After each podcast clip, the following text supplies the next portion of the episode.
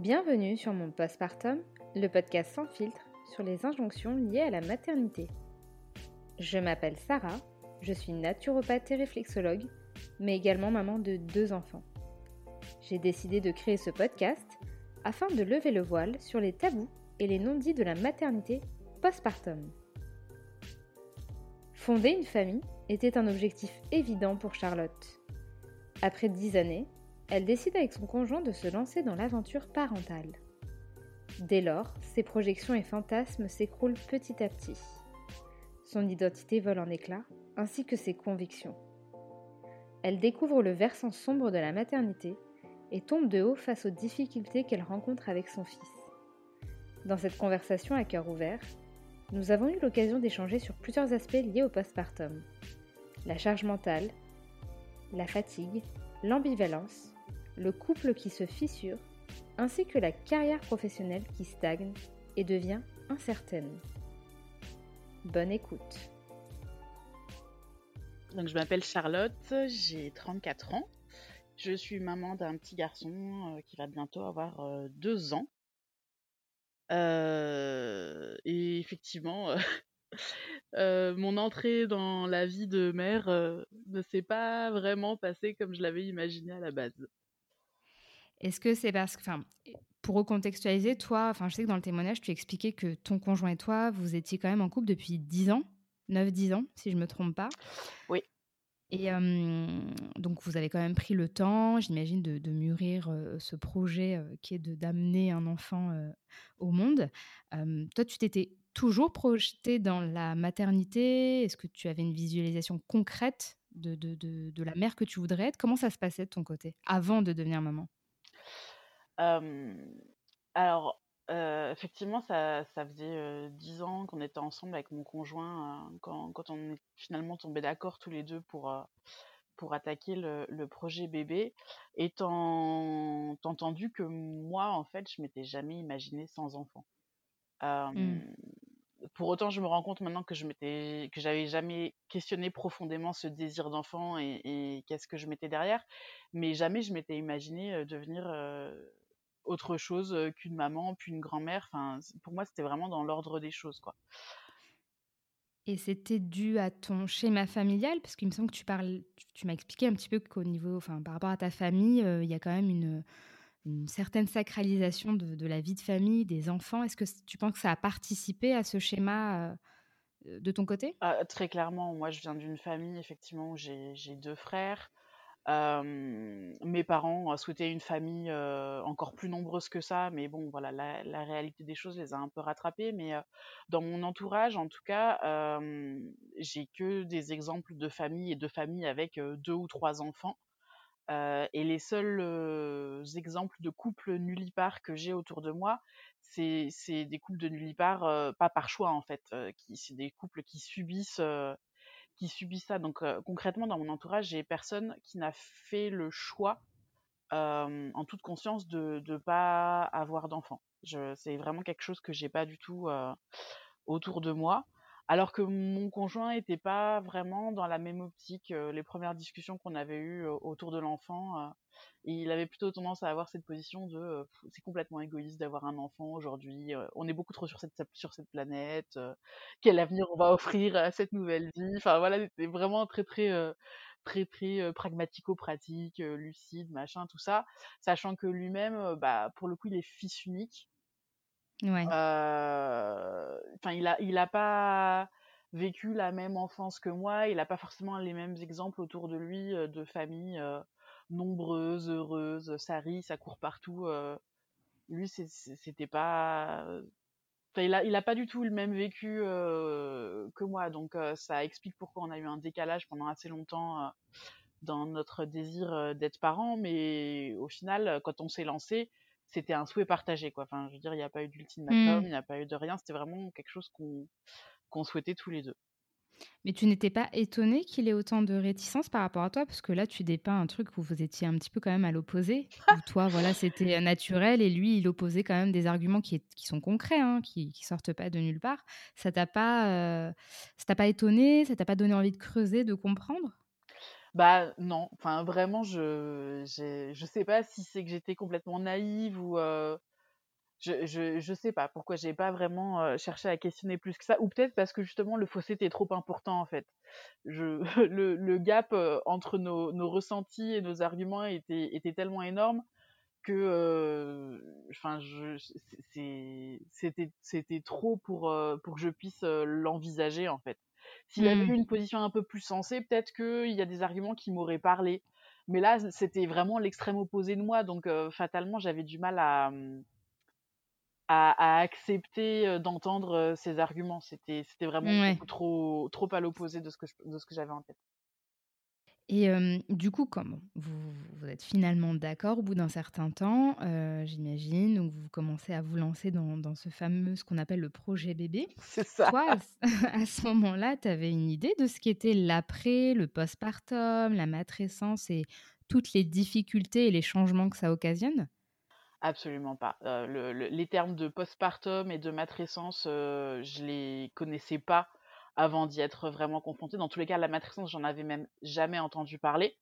Le postpartum, j'en avais entendu parler, mais pour moi, c'était plus un terme, heu, médical, quoi, pour Ouais, désigner, heu, la période entre le moment où tu accouches et le moment où tu as ton retour de couche. Pour moi, c'était pure c'était purement ça. Je me demandais même pourquoi est-ce qu'on avait inventé un mot pour ça, en fait, puisque, bah, enfin, je voyais pas ce qu'on y mettait derrière. Heu, ce qui prouve bien aussi que qu'on a des problèmes d'information de et de transparence, heu, par rapport à ça. C'est que clairement, ouais.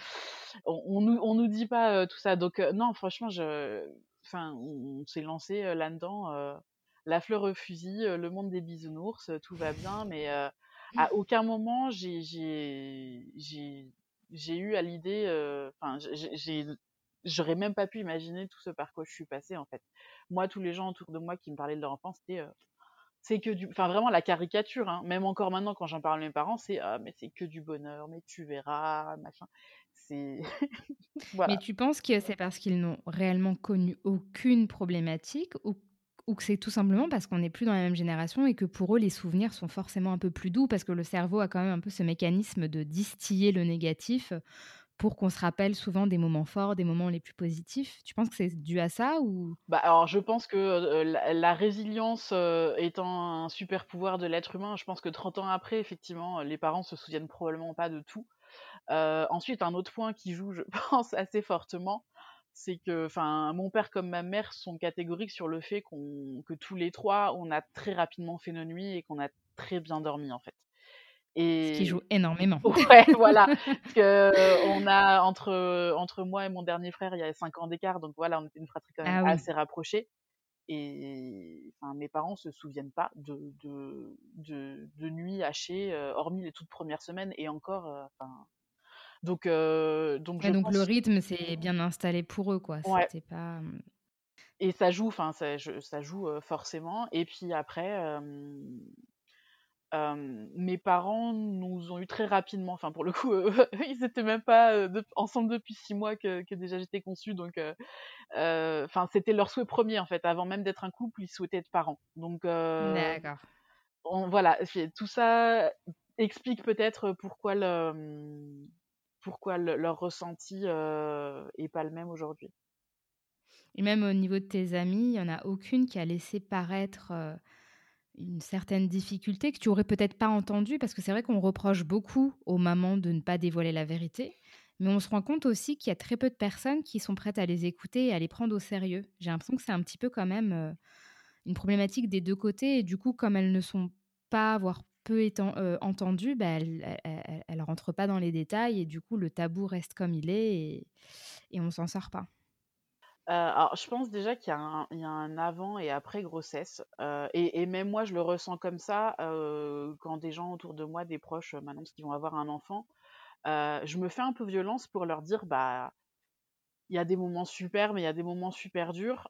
Sache que si tu as besoin un jour de te plaindre, que ça va pas, que tu en as ras le bol, je serai là pour t'écouter. Heu et sinon je serai, heu, je serai ravie, enfin de partager tout le bonheur que c'est avec toi.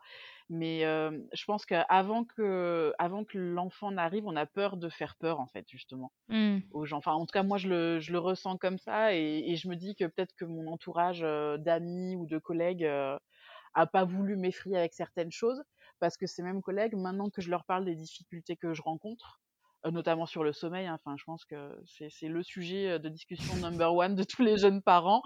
en fait, je me rends compte qu'il y a personne qui n'a pas vécu de problème de sommeil avec son enfant, quoi. Ouais. C'est rassurant quand même quelque part. Ouais, c'est rassurant et c'est bien que maintenant qu'on en fait dès qu'on commence à lancer le sujet et à gratter un peu, voilà, on, se rend compte qu'on est tous dans la même situation, mais il y a quand même cette chape de plomb qui fait que la parole n'est pas libérée instantanément, ou en tout cas quand elle se quand elle se libère des fois en amont, c'est en mode, moi je l'ai perçu comme ça, les, les seules personnes qui me parlaient du bah, potentiellement du fait qu'on n'allait pas dormir pendant deux ans. c'était en mode, tu vas voir, tu vas bien en chier. Enfin, je ne l'ai pas accueilli de manière hyper positive et je l'ai pas accueilli de manière, bah voilà, si, si tu as besoin d'aide, si tu as besoin d'en parler, je suis là, mais plutôt dans le genre, toi aussi, à ton tour d'en chier, quoi. Oui, tu penses qu'il y a quand même aussi un manque de bienveillance quand on délivre l'information, il n'y a pas cet accompagnement et ce côté empathie, bienveillance que l'on attend quand on est un jeune parent ou un futur parent? Bah, ouais, donc ça dépend énormément des personnes qu'on a en face de soi, mais euh, euh, je peux pas reprocher à certaines personnes. Enfin, la bienveillance, c'est pas forcément à la portée de tout le monde, ça se travaille. Enfin, même moi, je mmh. me rends compte qu'entre le moment où j'ai accouché et maintenant, ma bienveillance a été multipliée par 10 parce que bah, j'ai appris, j'ai pris sur moi. Je, enfin, voilà, on, peut tous travailler ce, ce genre de choses. Là où je suis un peu plus déçue, c'est de l'accompagnement qu'on peut avoir dans le, auprès de professionnels de santé, en fait. Ça, je trouve que c'est vraiment catastrophique. Et du coup, quand tu as appris que tu étais enceinte, comment ça s'est passé? Euh, bah, déjà, je suis tombée enceinte assez, euh, assez rapidement, ce qui était plutôt la, la bonne surprise. Euh, limite même trop rapidement, en fait, c'est quand vraiment j'ai su avant de faire le test que j'étais enceinte, en fait. Je sais pas, je sais pas par quel miracle, parce que j'ai jamais été enceinte, mais je l'ai su. quand, le test est affiché positif, ça a été un soulagement dans le sens ah mais t'es pas folle, tu savais bien qu'il y avait quelque chose qui se passait dans ton corps.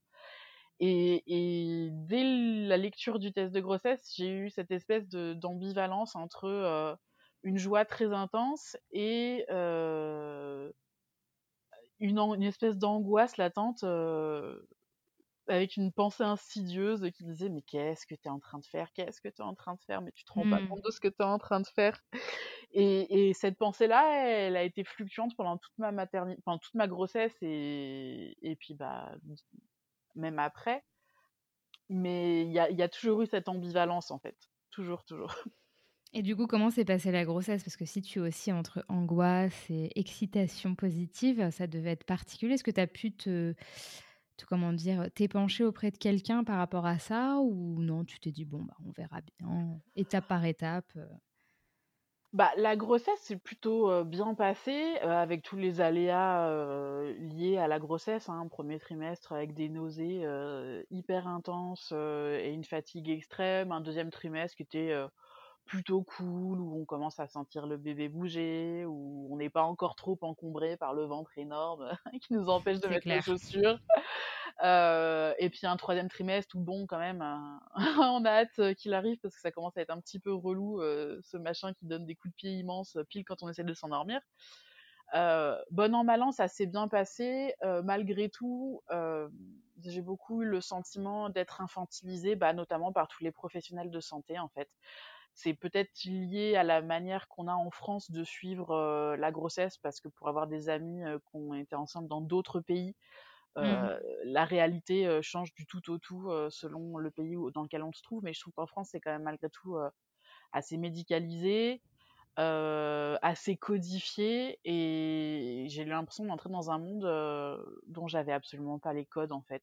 Et au-delà de ça, dont je voulais pas avoir les codes. Enfin, pour donner, enfin, je prends souvent cet exemple-là, euh, la caricature euh, des femmes euh, enceintes, épanouies, qui révèlent, qui font le gender reveal avec grosse fête, des ballons roses ou des ballons bleus, qui parlent de leur bébé sur les forums en écrivant bébé 1 en raccourci, bébé 2 ou bébé 3, qui parlent, qui disent pas leur gynéco mais leur gigi.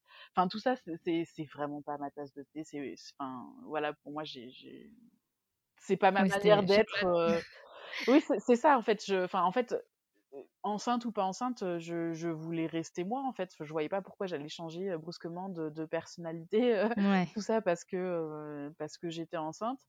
Et, du coup, euh, ouais, des fois, quand on me parlait, j'avais l'impression de, découvrir un nouveau monde, quoi. Du genre, vous avez rédigé un projet de naissance. Comment ça, un projet de naissance? C'est-à-dire, on peut avoir des projets de naissance? Oui, oui, apparemment, oui. Est-ce que vous avez déjà réfléchi à quelle préparation à l'accouchement vous voulez avoir? Mais c'est-à-dire, pareil, il y a plusieurs préparations à l'accouchement. Comment Pourquoi? Et, tout ça, euh, tous ces gens en parlent comme si ça coulait de source, comme si c'était naturel, euh, comme si c'était moi qui étais complètement, euh, complètement anormal et complètement irresponsable de pas penser à ce genre de choses. Mais, mais jamais personne n'a pris la peine de m'expliquer quoi. Ouais, parce que toi, tu t'es retrouvé projeté dans la quatrième dimension. c'est exactement ça. Tu te disais, moi, je vais juste être moi, Charlotte, qui attend un enfant, et finalement, tu t'es retrouvé avec des codes que tu maîtrisais pas et qui finalement ne te parlaient pas plus que ça. Et, euh, et je pense que ça contribue un peu à, hum, comment dire, à, aliéner un peu les futures mamans. On a l'impression qu'il faut les mettre dans des cases et qu'elles correspondent à certaines choses, sinon ça, sinon ça le fait pas, quoi. Ouais, et, pareil avec le suivi médical, en fait, en France, on nous embête avec la toxo, avec le diabète gestationnel, mais jusqu'au dernier moment, enfin jusqu'à 15 jours avant l'accouchement. moi, on m'a embêté avec ça, tout ça pour qu'au final, après consultation avec un spécialiste, on me dise de manger plus de féculents le soir, quoi.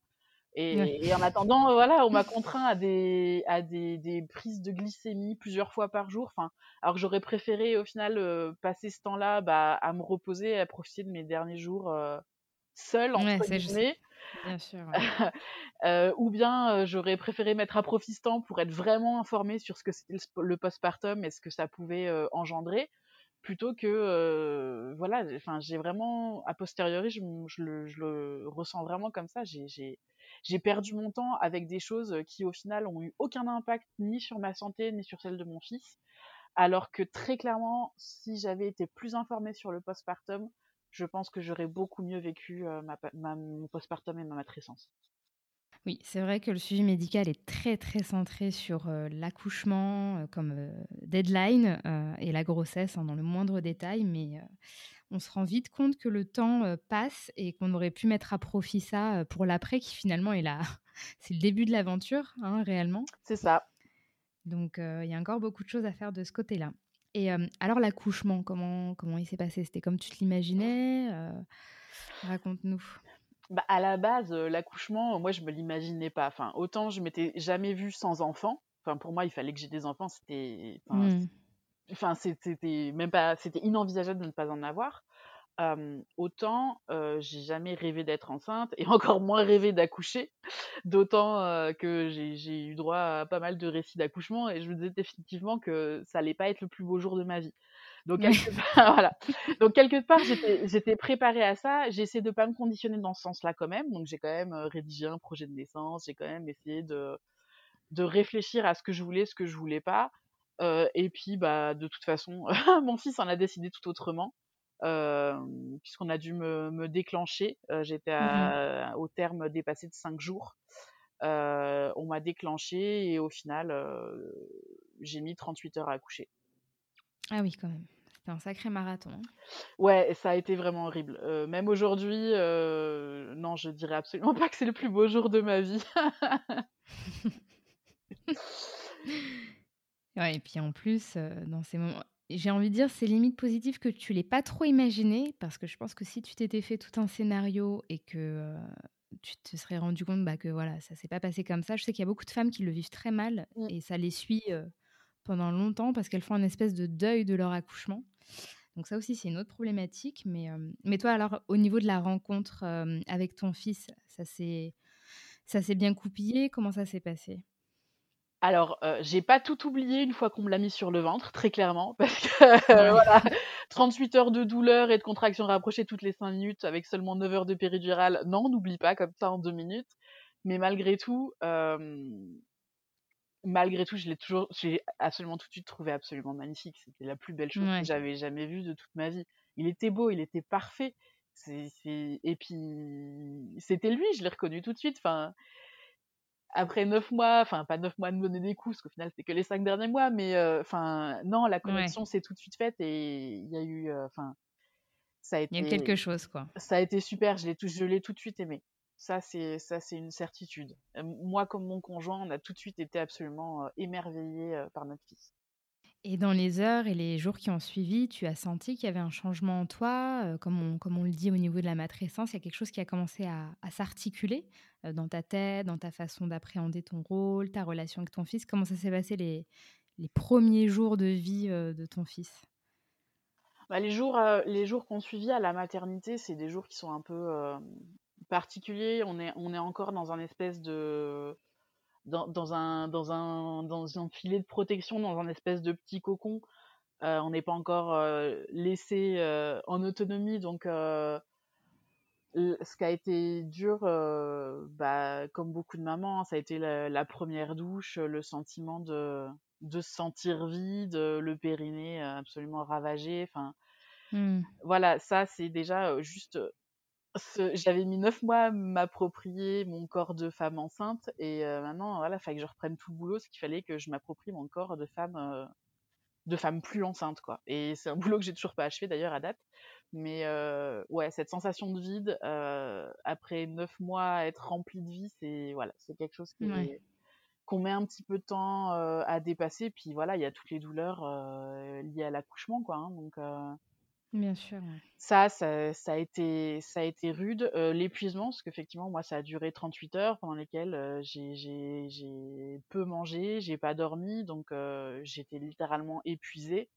Et très clairement, j'ai mis Lucas à la nurserie les deux premières nuits parce que j'étais juste, mais, mais HS, quoi. Vraiment. Ouais, j'imagine. Et a posteriori, je m'en veux un peu parce que, enfin voilà, depuis je me suis documentée sur le maternage proximal, sur tout ça, et voilà, je me rends compte que peut-être que lui, ça l'a pas aidé pour les mois qu'il a vécu après, d'être entre guillemets abandonné mmh. dès le départ. Mais pour moi, c'était vraiment une question de survie. Il fallait vraiment que j'essaye de, de, récupérer un petit peu avant de, avant de rentrer à la maison.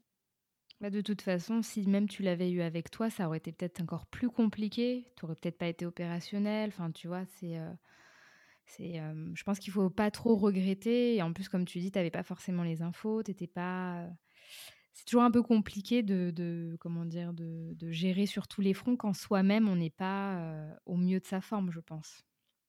Ouais, on est dans un espèce de. Enfin, en tout cas, moi, je me suis retrouvée dans un espèce d'état de, sidération, en fait, où je suis là, mais je suis pas là, où mon corps est physiquement là, mais mon esprit flotte dans un espèce d'espace intermédiaire. Enfin, c'est vraiment des jours un peu particuliers. Et pour moi, la, la matrescence a, a commencé après, en fait, une fois qu'on est rentré à la maison avec notre fils, et surtout une fois que mon conjoint a repris le travail. Hein, merci les 11 jours de congé, de congé paternité en France.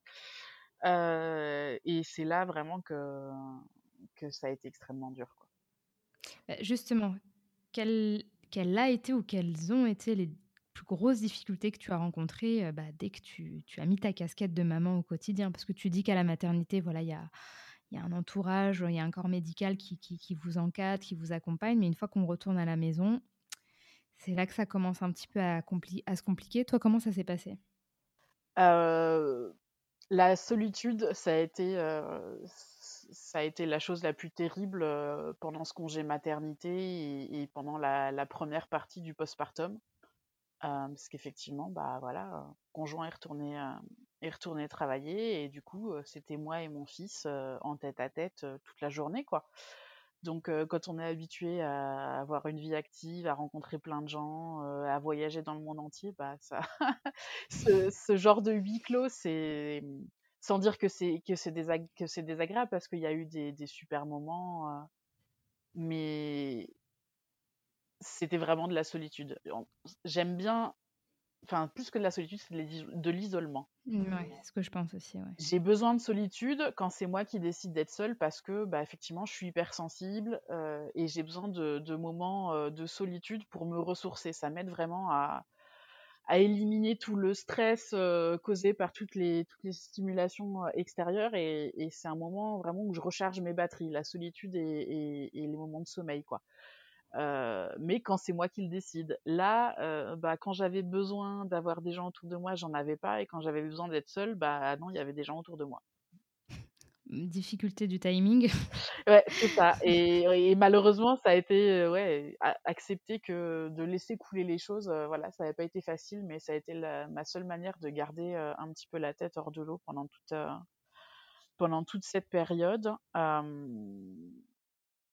Il a fallu bah, reprendre un petit peu des forces, reconstruire son corps, essayer de d'accepter son, son, nouveau corps, ce qui est encore une fois du travail qui est en cours. Ah bah, le corps postpartum, oui, c'est un petit peu... Surtout quand on a peu de relais, c'est très compliqué de, de s'accorder du temps à soi pour se ressourcer, se retrouver, en prendre soin, le chouchouter. Puisque de toute façon, tout le monde considère qu'on doit prendre soin du bébé avant tout. Donc, ah euh, bah c'est ça, c'est à partir, à partir du moment euh, où l'enfant est né, on passe de femme enceinte, où on est le centre du monde, le centre de l'attention, et euh, à mère, où de toute façon, c'est tout à fait normal qu'on se sacrifie pour le bien-être de notre enfant. quoi. Mmh. Donc voilà, ça j'ai eu du mal à le gérer. Et de manière générale, toutes les injonctions, enfin j'ai découvert ce que c'était être mère et être mère, c'est une injonction permanente et très souvent contradictoire aussi. C'est-à-dire? Bah, c'est-à-dire que faut être la mère parfaite, la mère sacrificielle, prête à tout pour son enfant, mais en même temps, bah, être là pour le boulot, arriver à mmh. tout gérer de front, gérer la maison, continuer d'être désirable pour son homme. Enfin voilà tous ces trucs que j'aimerais vraiment qu'on envoie. Il faut avoir des clones quoi. c'est ça, il faudrait, c'est ça, il faudrait être comme comme Jean-Luc Mélenchon, il faudrait avoir un hologramme en fait qui puisse être capable de, de tout gérer pour soi mais ça fait partie des, ouais, des aspects de ma matrescence qui sont difficiles et que je trouve toujours difficiles à gérer. Je trouve que encore aujourd'hui, les mères, elles doivent être tout et leur contraire en fait. Mais est-ce que tu as pu en parler de tout ça? Est-ce que tu as pu avoir du relais auprès de ta famille, de tes parents qui, eux, nageaient littéralement dans le bonheur de la parentalité? Est-ce que est qu'il y a quelqu'un qui a su t'écouter pendant ces, ces, semaines, ces mois de difficultés, d'isolement? Alors dans ma famille, non, très clairement. enfin, je pense, et je pense que c'est encore le cas maintenant, mes parents n'imaginent même pas que je puisse ne pas être heureuse et épanouie, de mon nouveau rôle de mère. Donc enfin voilà, je j'ai mes plaies ne sont pas encore suffisamment guéries pour que j'ose aborder le sujet avec eux. donc non, c'est pas quelque chose que j'ai abordé, avec mes parents, avec ma famille, de manière générale j'ai eu la chance d'avoir dans mon entourage d'amis sur place, bah voilà, des gens qui, qui, avaient laissé une petite porte entrouverte, quoi, en mmh. disant bon bah nous aussi c'est difficile, enfin voilà, on est passé par là, donc si tu as besoin, hésite pas. Et, et, heureusement que j'ai eu ces, cette petite bouée de sauvetage parce que déjà savoir qu'on n'est pas seul, c'est déjà une partie du chemin qui est franchi, quoi. C'est sûr c'est sûr. Mais est-ce que tu peux nous dire pourquoi tu n'oses pas encore en parler à, tes parents? Quelle est ta crainte de te, de te confier? Parce que finalement, c'est tes parents, ils t'ont élevé, et je pense que comme beaucoup de parents, ils, seraient peut-être prêts à, t'épauler et, à t'accompagner. Est-ce que c'est leur, leur comportement qui te, qui te pousse à ne pas parler ou c'est que toi, tu as besoin de régler des choses de ton côté? C'est un, peu des deux. moi, je pense que bah, j'ai commencé un travail parce que je me suis bien rendu compte au bout de deux ans, quand je voyais que ça allait toujours pas mieux, que voilà, qu'il fallait que je fasse quelque chose. Enfin, c'est pas normal d'avoir encore des pensées suicidaires au bout de quasiment deux ans, quoi. C'est pas pérenne. Je voyais que mon fils, le sommeil, c'était de pire en pire. Enfin, voilà, il fallait qu'on casse le cercle vicieux quelque part et, et c'est moi qui ai commencé à le casser. Le fait est que ça a été salvateur. Je dis pas que tout est réglé, mais en tout cas, je sens que ça va mieux et qu'aujourd'hui, il y a plus de bons moments que de mauvais moments. Donc, tu, tu dis que tu as commencé quelque chose, quoi Une thérapie un traitement que, Qu'est-ce que tu as pu mettre en place? Ben, En fait, j'ai commencé à parler. ouais, ce qui est déjà bien. C'est bien. Euh, bah, à toi, déjà, ça, ça a été, euh, ça a été le, le premier pas que j'ai fait en avant de, de confier mon témoignage. Et, très honnêtement, je l'ai créé à la chaîne. Je l'ai à peine relu juste pour enlever les fautes d'orthographe parce que je suis un peu maniaque là-dessus. Ouais. Mais je te l'ai vraiment envoyé comme ça en me disant si tu le fais pas maintenant, tu, tu le feras jamais. Et voilà. Euh, et, et très rapidement, rien que le fait de, t'avoir envoyé mon témoignage, ça m'a déjà soulagé. Le voir, le voir publié et lire en plus toutes les réactions c'était assez fou hein, quand même. Je crois que c'est le témoignage qui a eu le plus de, de retours, enfin qui a vraiment suscité euh, l'émotion, la compassion. La... C'était assez incroyable. Ah ouais, est-ce qu'il y a, enfin, il y, a vraiment eu quasiment 100% de bienveillance, de sororité, de d'empathie, de compréhension, pas de jugement. Enfin, j'avais peur d'aller lire les, lire les commentaires sous mon témoignage et au final, euh, non, c'était à chaque fois, c'était un soulagement supplémentaire et, un poids, comme un poids qui s'envolait à chaque fois que je lisais un nouveau témoignage. Donc, euh, ça a vraiment, ça m'a vraiment énormément aidé et, de continuer à me renseigner là-dessus, d'écouter des podcasts, de lire des témoignages, de voir que j'étais pas seule, qu'on était très nombreuses dans ce cas-là et, au-delà de ça, de me rendre compte que bah, témoigner, ça pouvait aider d'autres personnes, de voir qu'il y avait des associations de libération de la parole euh, des femmes au autour mmh. du postpartum qui existaient, que potentiellement je pourrais m'investir là-dedans. Enfin, tout ça a, enclenché chez moi un, mécanisme de, de, guérison. Je commence à progresser dans, bah, dans mon deuil, hein, puisque je pense que c'est ça que je suis en train de, vivre concrètement. Le deuil de, de l'identité euh, maternelle, si on peut dire ça comme ça, ou de l'identité de son soi d'avant ouais, c'est ça. Je, je, je pense que je suis encore entre les deux. Je suis plus qui j'étais, je suis pas encore celle que j'aimerais être. Et voilà, maintenant à moi de travailler pour, euh, pour arriver à construire le pont entre ces deux personnes-là. ce qui est sûr aujourd'hui, c'est que si je devais revenir deux ans en arrière, je choisirais pas d'être mère, très clairement. Bah, justement, alors, on va revenir un petit peu en arrière. Parce qu'à un moment, nous, on s'est parlé un petit peu, mais tu me dis que tu n'as pas réalisé immédiatement que tu regrettais ta maternité. Quand est-ce que ça a été très concret dans ta tête, ce, fameux regret maternel? Et quand est-ce que tu as su mettre les mots là-dessus? Sachant que c'est le sujet tabou ultime dans le joyeux monde de la maternité, quand est-ce que tu as commencé à mettre les mots sur ton état et tes sentiments? Je pense que j'ai pu l'identifier plusieurs mois après la naissance de mon fils. dans mes nombreuses pérégrinations sur les réseaux sociaux, je suis tombée sur, sur un compte Insta qui s'appelle Le Regret Maternel. Et en lisant les témoignages qui étaient publiés sur ce compte, je me suis dit, mais punaise, c'est exactement ce que je suis en train de vivre en fait. Donc je suis pas un monstre déjà. Enfin, je... Ouais, exactement. Donc, je précise le compte, voilà, qu'on est beaucoup à connaître et à suivre. Hein. Ambre, si tu passes par là, un petit salut et un grand merci pour ton travail. Euh, qui est un conte qui parle justement, qui traite du regret maternel et, ça aide énormément de, de mères. Quoi. Bah, très clairement, moi, ça, ça, a été mon cas, de, de mettre des mots sur ce que je ressentais, euh, c'est toujours quelque chose de, de, positif, de savoir qu'on n'est pas seul, encore une fois, c'est quelque chose qui aide. Et puis, euh, bah, d'analyser aussi pourquoi est-ce que je ressens ce regret-là, en fait.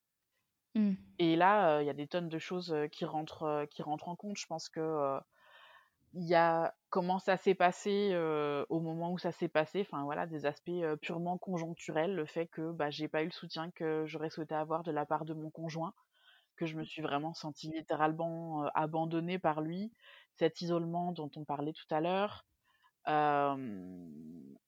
puis un an après, le Covid qui est arrivé. Le, a exacerbé. ah ouais, ça a cristallisé absolument tout. Enfin, je pense qu'il y a un an, c'est vraiment la phase où je me suis sentie la plus mal. Vraiment, j'étais, je pense que j'étais au bout du rouleau, de chez le bout du rouleau, et d'avoir en plus le confinement, devoir gérer le boulot à la maison tout en gardant un bébé d'un an qui dort pas. Euh, je pense que ça a été vraiment le pompon, quoi. Euh.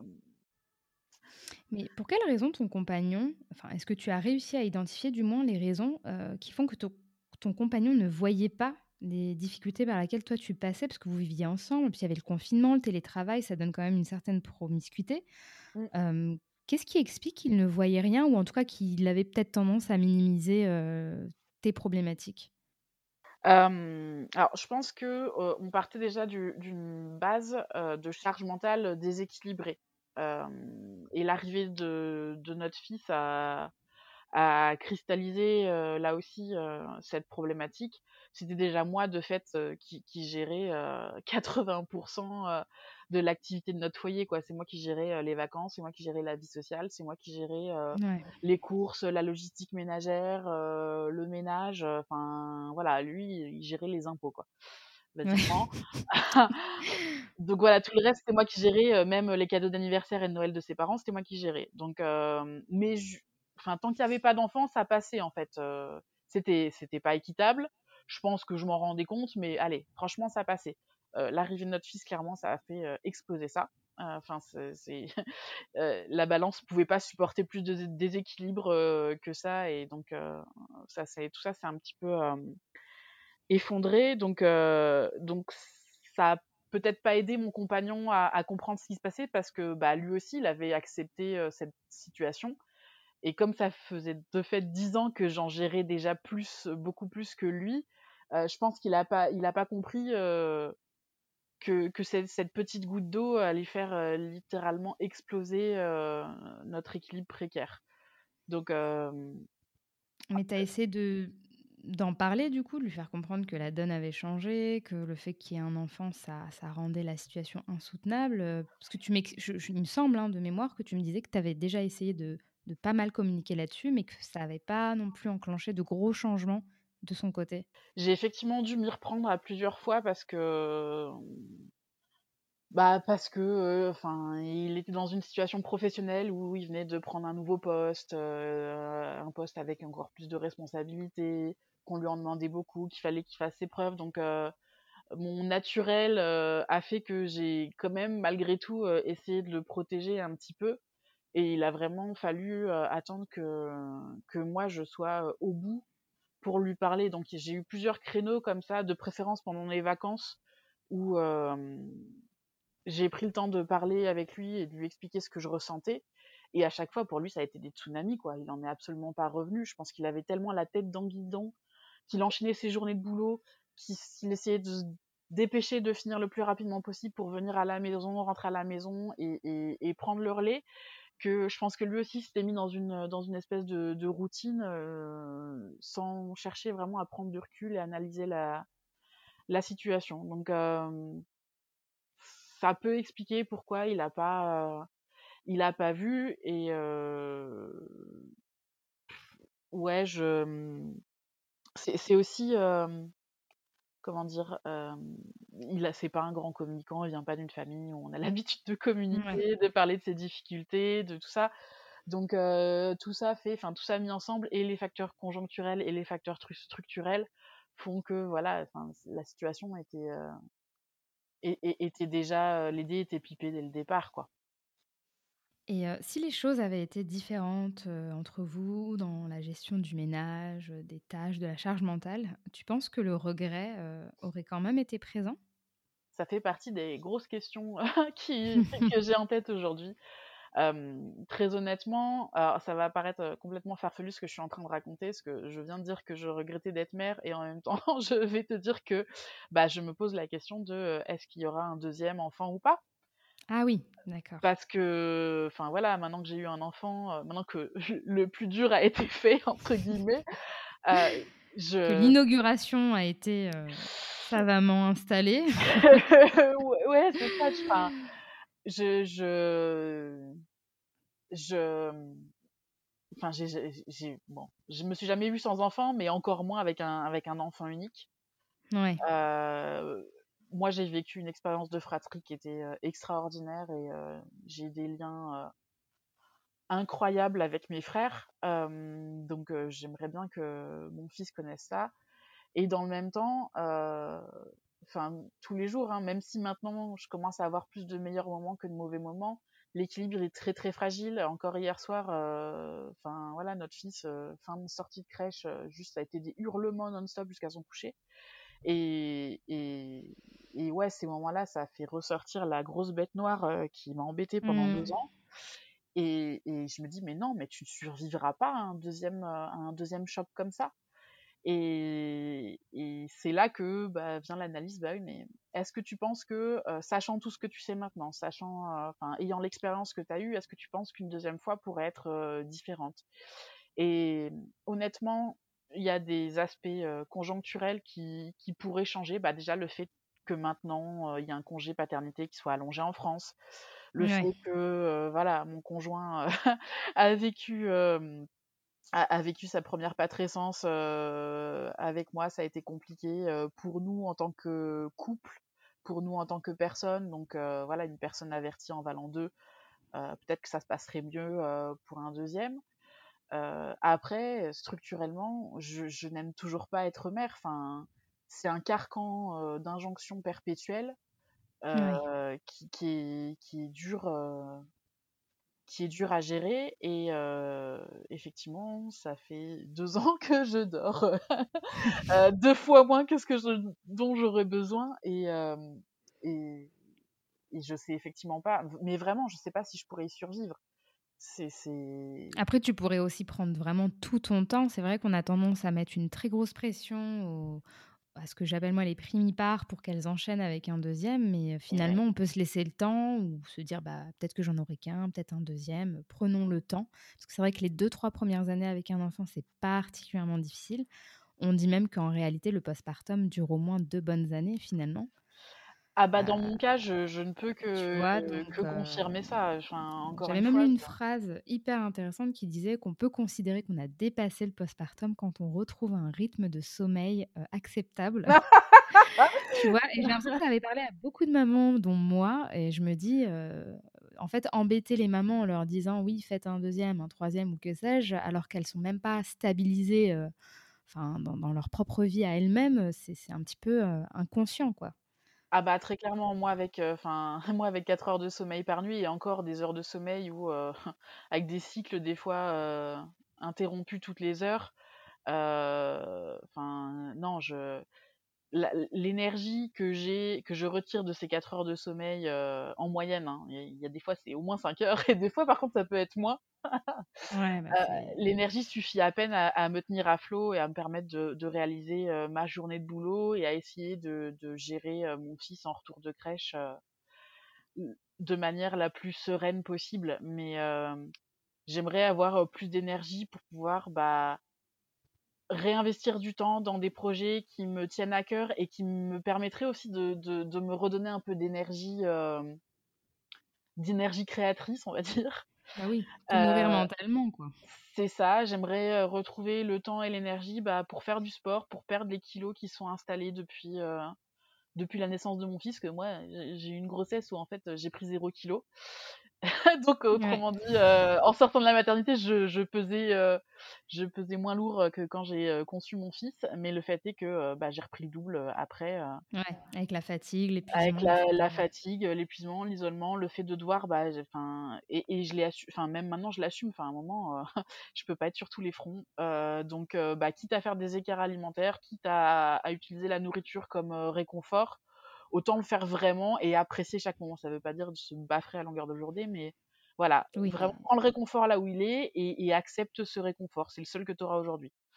Non, non, mais ça, c'est marrant que tu le soulignes parce qu'on parle beaucoup de la perte de poids, mais on n'explique pas que pendant le postpartum, il peut y avoir un épuisement tel qu'il faut bien compenser quelque part. Et en général, quand le sommeil va mal, bah, on va compenser sur une autre, un autre carburant bah, qui est la nourriture. Ah, puis très clairement, quand on est en manque de sommeil, c'est plutôt vers les aliments gras et sucrés qu'on se tourne. Et quand en plus on est toute seule, qu'on n'a pas forcément le temps de cuisiner euh, des trucs sains ou qu'on n'a pas pu l'anticiper, bah on mange ce qu'on a sous la main ou ce qui va être facile à acheter en click and collect. Donc ouais non c'est pas le c'est pas le, la meilleure la meilleure période. et sachant que bah, tout ça amène aussi au fait que globalement j'ai plus de vie sexuelle. Hein. Donc voilà, je je pense que le sommeil retrouve, enfin que mon fils retrouve un sommeil apaisé, c'est la clé. Pour ça, il faut que je prenne un petit peu soin de moi au début et je suis sûre que tout va se réenclencher correctement après, mais ça va prendre, euh, ça va prendre encore un petit peu de temps.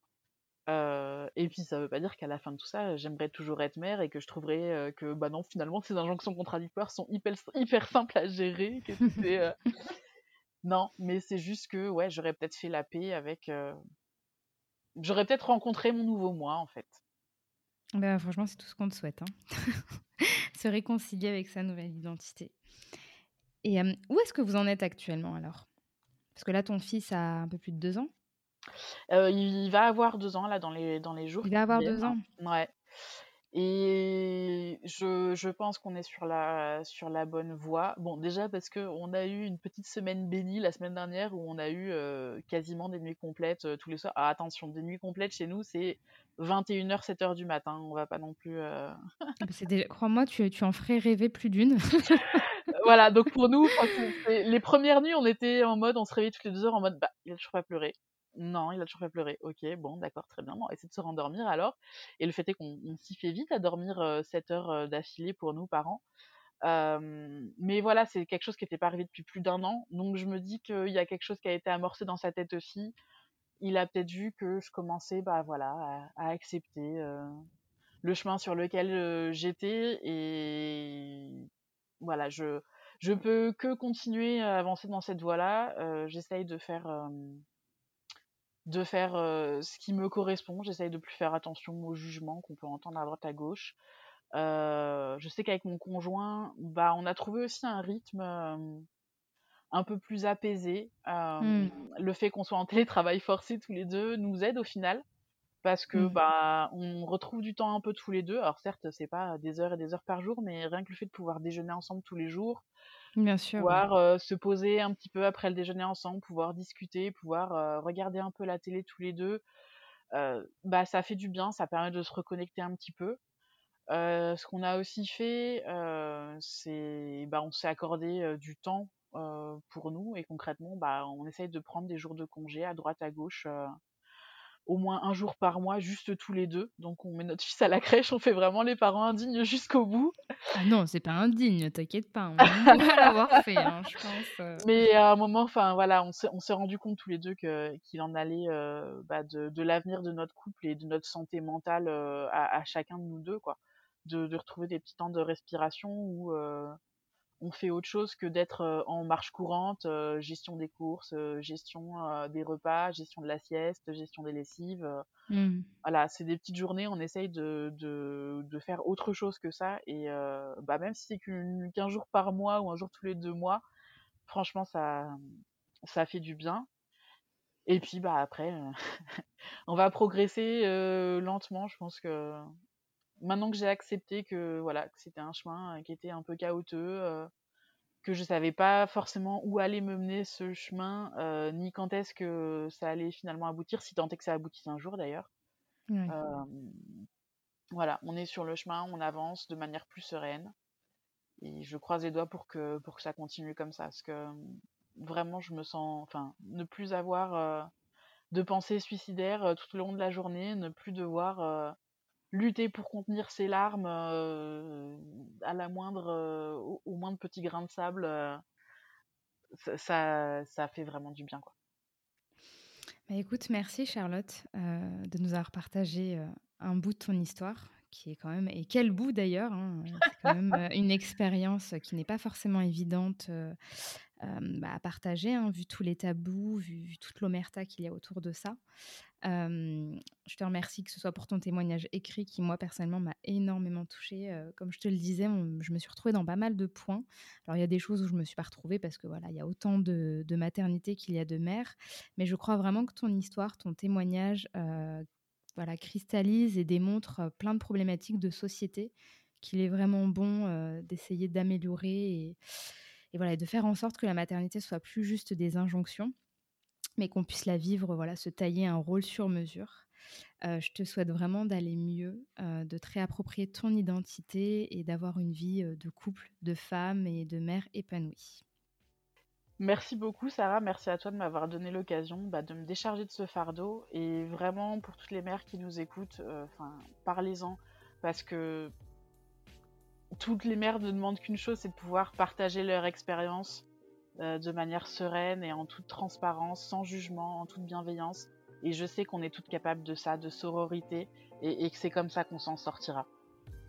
Merci beaucoup Charlotte, à très bientôt. À bientôt, au revoir. J'espère que cet épisode vous aura plu. Pour soutenir mon postpartum, mettez une étoile, commentez et surtout partagez cet épisode pour le diffuser au plus grand nombre. Quant à nous, on se retrouve dans deux semaines pour le prochain numéro. À très vite.